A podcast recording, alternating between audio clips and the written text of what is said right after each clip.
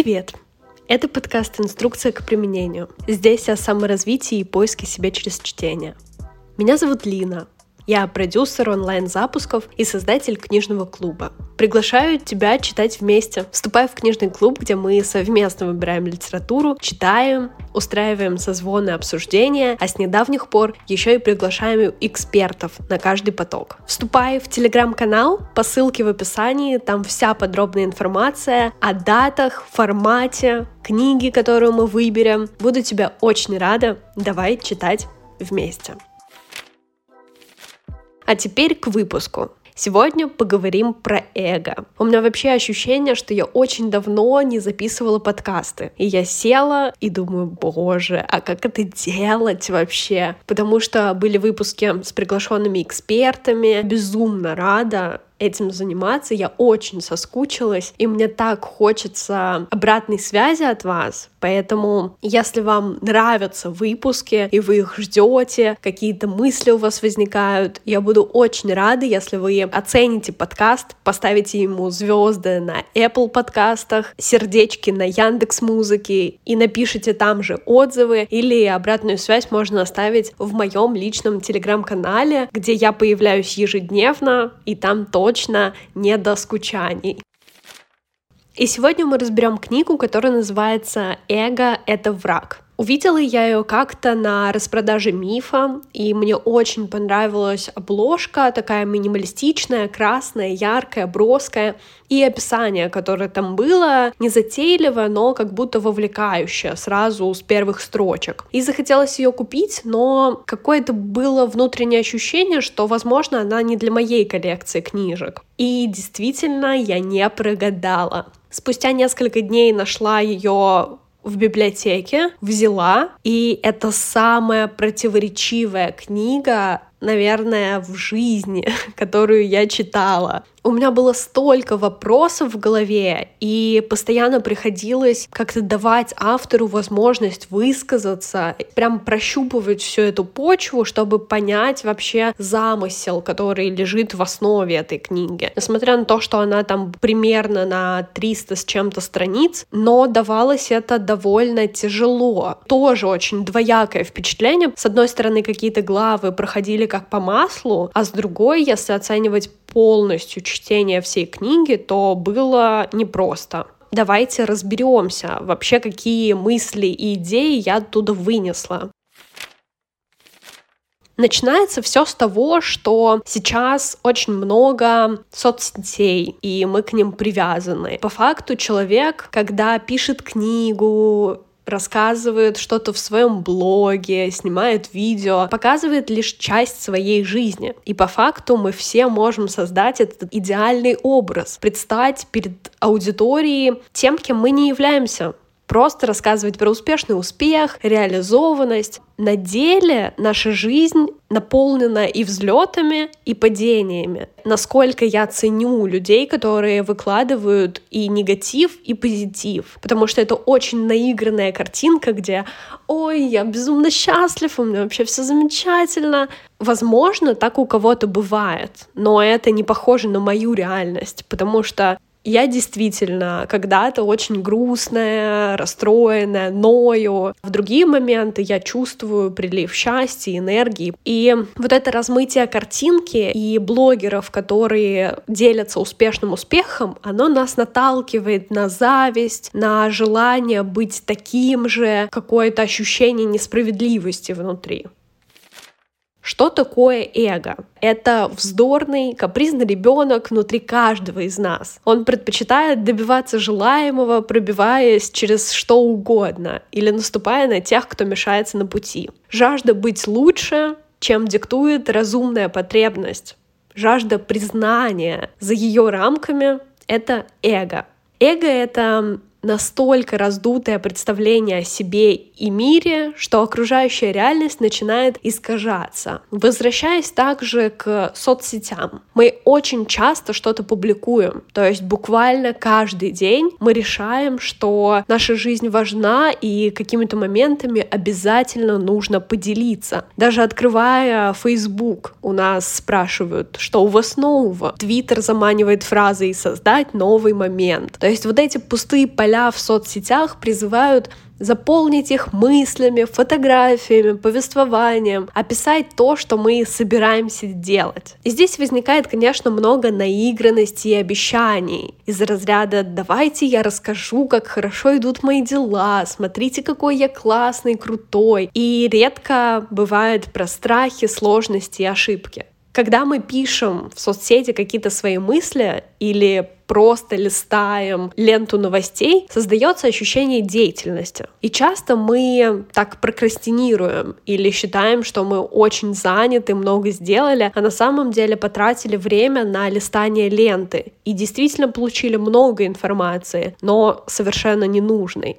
Тем более проще говорить «я хочу что-то сделать», чем это делать. То есть наш мозг работает так, если мы придумали какую-то идею и поделились ей в любой из соцсетей, то наш мозг думает, что мы уже что-то сделали, то есть как будто уже выполнили то самое, что собирались. А по факту мы лишь просто растратили часть какой-то энергии. И действительно проще сказать «я хочу запустить». У меня такое долгое время было с книжным клубом. Я так хотела сделать поток бесплатного книжного клуба, что делилась этой идеей во всех соцсетях. И, конечно же, дальше этих вопросов и публикаций никуда не заходила. Но после одного из мозговых штурмов самой собой и вечера, когда я полностью прописала поэтапно, что мне нужно сделать, все начало реализовываться. Я просто посмотрела, оценила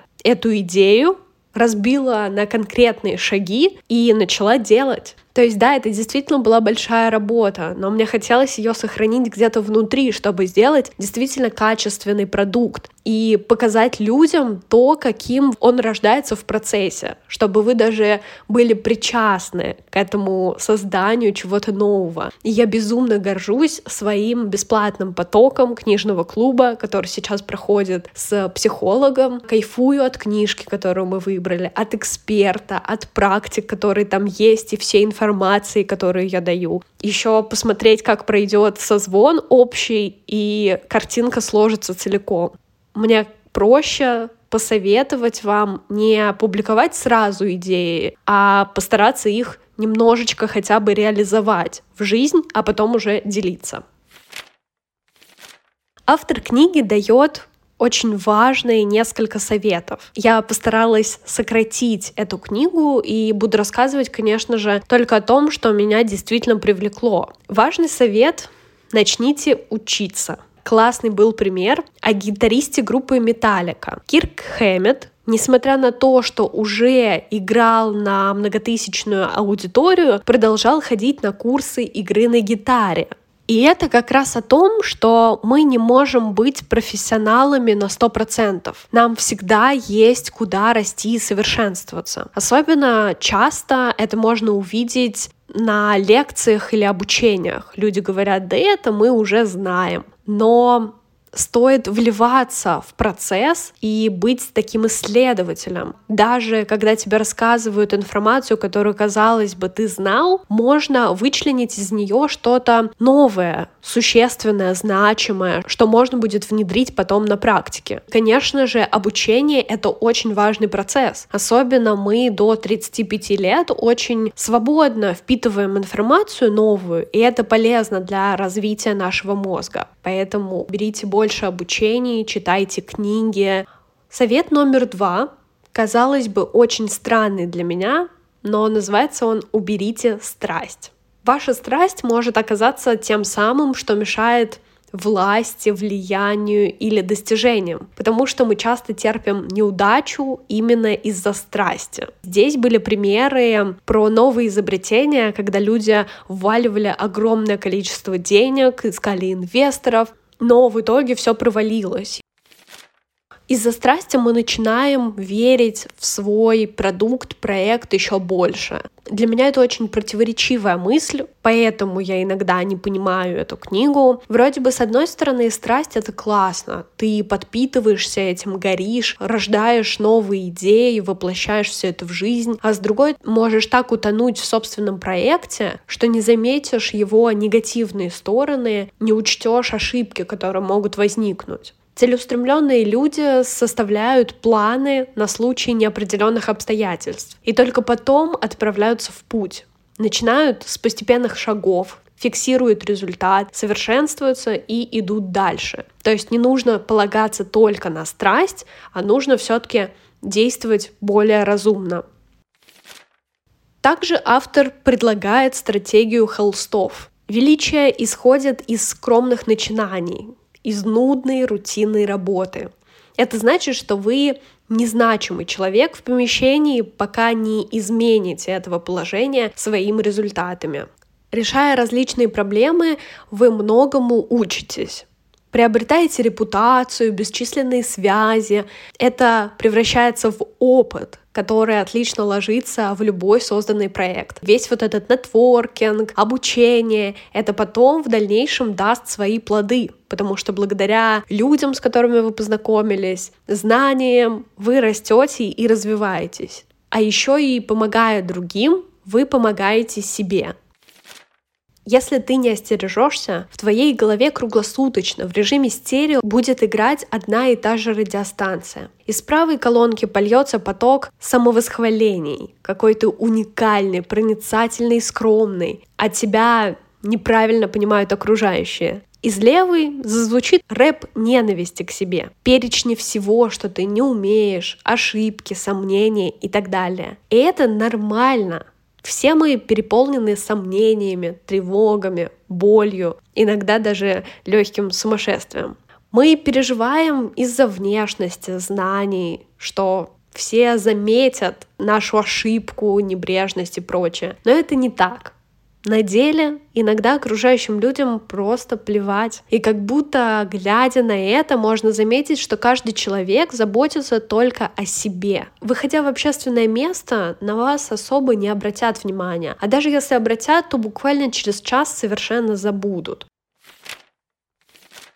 Еще хочется поговорить про идентичность. Многие себя идентифицируют по профессии. Например, я предприниматель, потому что начал собственное дело. Или я писатель, потому что что-то опубликовал.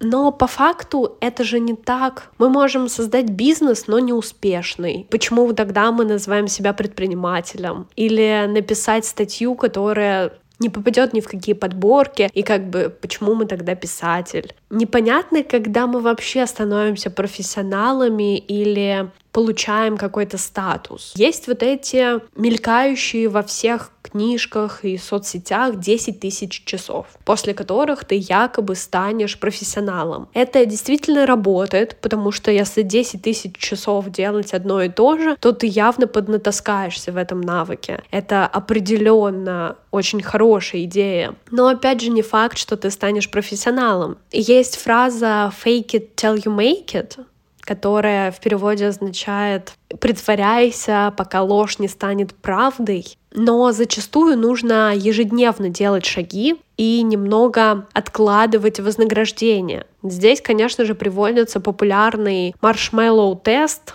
Задача была следующая. Исследователь оставляет ребенка в комнате, и у него прямо перед глазами лежит одна зефирка и говорит, что он придет через какое-то время, и если ребенок не съест этот зефир, то получит еще порцию. Часть детей справлялись с этим, спокойно выжидали, переключали свое внимание, занимались какими-то делами, думали, а другие просто съедали то, что лежало на тарелке. И, собственно, исследователи наблюдали за этими детьми на протяжении какого-то времени и поняли, что даже вот этот детский фактор влияет на их дальнейшее развитие. Если ты изначально ешь зефир и собираешь все плоды, то это не совсем правильно. Нужно научиться откладывать вознаграждение, быть к себе немножечко требовательнее, иметь силу воли. Но еще непонятно, что такое успех и вообще какие люди успешны. Это же только в нашей голове, причем у каждого собственное представление успеха. Для кого-то это деньги, для кого-то карьера, для третьего семья. Есть и люди, которые получают огромное состояние и быстро их тратят на какую-то ерунду или пытаются резко пробовать новые направления, но в итоге ничего не получается. Мы отчаянно хотим верить, что люди, создающие великие империи, имеют планы. Мы не можем гарантировать успех. Надеяться и работать — да, но знать заранее точно нет. Успехи часто расслабляют нас, а нужно продолжать. Интересный момент, как создаются большие империи. Пример. Google. Они не метили на масштаб сразу. YouTube был создан для передачи смешных видео. Airbnb. Аналогично просто создавались для небольшого упрощения. Все, что является сейчас огромными компаниями, изначально не имело цель на успех, на масштаб и популярность. Путь к величию начинается с обманчиво маленьких мелочей. И здесь стоит ответить себе на вопрос, что для вас важно. Мы никогда не довольны тем, что имеем, и всегда завидуем тому, что есть у других. Мы хотим больше, чем имеется у других. Но стоит управлять собой. Когда вы добиваетесь успеха в своей области, ваши обязанности могут поменяться. Дни все реже заполнены делами, а все чаще принятием решений. И здесь уже речь идет о том, что нужно управлять собой, а когда вы достигнете успешного успеха, масштаба, просто подрастете в своей деятельности, то можно еще и делегировать часть обязанностей, ответственности. Это тоже нужно научиться делать. Это очень важный процесс, потому что нельзя все тянуть на себе самостоятельно, иначе рост просто застопорится у вас появляется все больше и больше дел каких-то рутинных. И, конечно, самое важное — это продолжать делать. Многие из нас желают достичь быстрого результата. У нас нет терпения ждать. Как только мы преуспели в чем-то, нам кажется, что единственный способ остаться наверху — это эго и энергия. Но это не так. Стоит как раз сохранять эту трезвость. Интересно, что большинство успешных людей — это люди, о которых мы никогда не слышали. Все потому, что они так хотят. Это сохраняет их трезвость, помогает им делать их работу. Чем больше вы добиваетесь, тем больше обязательств, больше интереса к вашей личности. Есть люди, которые хотят показывать свою личную жизнь, личный бренд создавать в соцсетях, писать что-то, а есть те, кто нет. И вокруг людей, которые делают все публично, огромное количество сплетен, слухов, историй, догадок.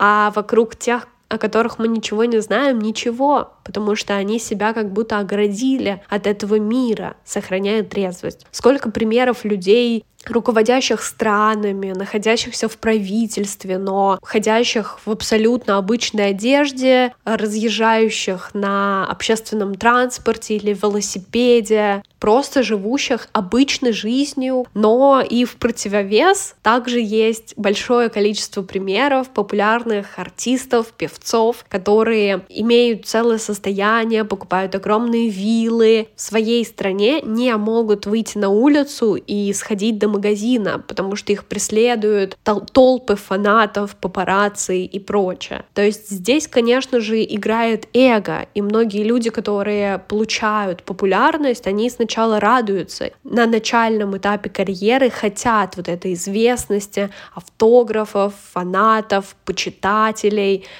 а потом это наскучивает, надоедает, пугает. И, конечно, хочется вернуть свою жизнь обратно. Это очень интересный эффект вообще, как работает наш мозг, что нам хочется признания. Возможно, это и есть ощущение, что мы будем не одиноки, как будто всегда вокруг будут люди, желающие с нами пообщаться. Но даже успех и популярность не избавляет нас от одиночества. Как однажды заметил Гёте, огромная ошибка казаться себе больше, чем ты есть на самом деле, и ценить себя дешевле, чем ты стоишь. Потрясающая цитата. Мне кажется, ее прям надо выписать и повесить где-то на видное место, потому что очень важные слова, которые очень сильно откликаются. Немного возвращаясь в тему обучения, есть интересный пример из этой книги. Мужчина Малкольм Икс, который является преступником. Там целая история его приключений, его жизни.